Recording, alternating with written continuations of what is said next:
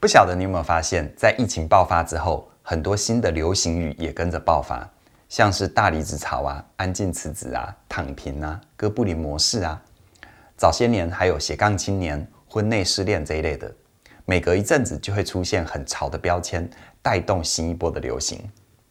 在朗朗上口的同时，你有想过这些流行会对你造成什么影响吗？很有可能在你不觉察状况底下，流行语已经默默在影响你的生涯选择，甚至于对于感情的看法哦。假如你想要成为一个真正做自己的人，今天的内容一定要听到最后。我会告诉你该怎么样在纷闹的世界里保持清醒。在这些年，社群网络的崛起，让流行语越来越容易诞生，更新的速度也越来越快。因为只要一个简单吸睛的标题，加上生活感的照片或故事，网友就很容易把自己对号入座，觉得大家疯传的文章或梗图有说出自己内心的想法，或者身边的家人朋友好像有类似的情况，形成一种集体认同。而且你越容易听到某个流行语，你就会越容易相信，并且受到这些流行语的影响。怎么说呢？荷兰大学做过一个研究，他们在路上招揽受试者，邀请他们参加一个叫做“看见美丽”的心理测验。过程当中，受试者躺进一台核磁造影机，荧幕上面会出现各式各样不同女生的照片，而受试者需要一边接受扫描，一边评分。简单来说，就是受试者躺在核磁造影的机器里面，花一个小时的 Tinder。不过呢，比较特别的就是，受试者被告知同一时间，在法国和意大利也有一群人做同样的实验。正式开始之后，受试者需要为每一张照片打分数。满分是八分，最低是一分。受试者给出一个评分之后，几秒钟，荧幕旁边就会出现一行字，显示其他地区的人给了几分。比方说，你看到一张长得很清秀，但发型有一点乱的照片，于是你给了六分。但旁边的荧幕却告诉你，米兰和巴黎的女性受试者给这张照片的评分，平均比你还要高两分呢。结果就发现，当受试者给的分数跟团体不太一样的时候，他的大脑就会变得非常活跃。同时呢，他接下来给的分数就会接近所谓的欧洲各地的平均分数。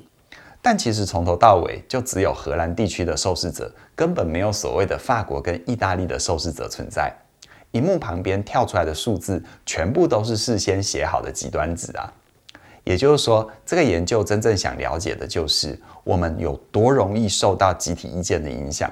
当人发现自己偏离主流意见，这时候大脑就会开始警觉，并且把自己的行为解读成是错的，是自己搞错，要赶快修正，如此才能尽快跟上团体的脚步。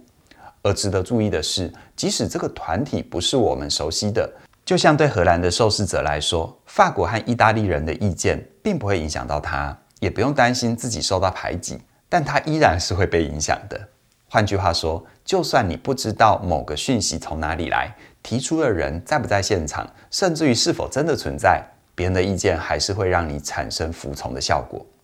从这个研究，你就会知道，所谓的主流意见是会对一个人产生影响的。即使是虚构出来的讯息，我们还是会很在意自己偏离平均值。哈佛大学心理学教授陶德罗斯就把这个现象称为“共识陷阱”。好，研究说完了，拉回你身上，流行语和共识陷阱跟你有什么关系呢？影响有两个层面。第一个层面就是思考的运作。由于讯息流动非常的快速，没过多久就会出现一个新名词、新标签，会让人有一种跟不上的感觉，担心自己错过重要的讯息，俗称 FOMO。再来。第二个影响层面就是心理情绪，大部分的流行语比较负面，反映社会的问题，所以呢，常常挂在嘴边，就会容易对世界感觉绝望，觉得自己怎么努力都没有用，世界是不会变的。特别是社群媒体，容易造就一群又一群的同温层，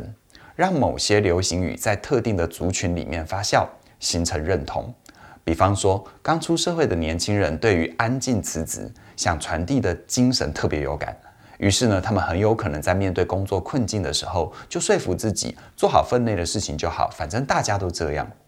但所谓的大家都这样，很有可能只是一种集体错觉哦，并不是真的有这么多人在工作里面摆烂，只做最低标，可能是因为他相信了，于是他看出去的世界就会越来越符合自己的想象，最后牺牲的是自己的人生啊。同样的，在中年族群，婚姻问题往往会是很大的关卡。这时候，婚内失恋的概念出来，也会很容易让人觉得，反正大家的婚姻都一样烂啊。于是说服自己，算了，我忍忍就过了，不要想办法解决了。最后牺牲的就是建立好关系的机会嘛。我这么说，并不是否定流行语的价值，流行语一定会存在的，因为它可以快速地凝聚焦点，创造讨论。但是你要小心，当某种主流的声音特别强大，就会出现沉默的螺旋，也就是那些跟主流意见不一样的人，就会变得更安静，更不敢说出自己的想法，担心自己说出实话会被攻击。这在网络的世界里非常容易看到。在社群发达的时代，这种极端的言论会越来越明显。你的思考逻辑和心智能力会被你身旁亲近、信任的人影响。如果他们都是在职场上活得很好，而且很能够发挥自己个人价值的人，你通常也比较容易有同样的成就。但相反的，如果他们对生活有很多不满，很有可能相处久了，你也会开始对世界感觉悲观，不相信学习跟改变是有用的。面对这种状况，陶德罗斯教授认为，人们之所以会被带风向，关键不在于媒体的刻意误导，而是我们内心从众心态。因为呢，太渴望得到爱和认同，为了融入团体、获得归属感，我们往往会选择不当那只乌鸦，不说出真心话，甚至于会说出违心之论，变成共犯，最后迷失自己心中真正的相信。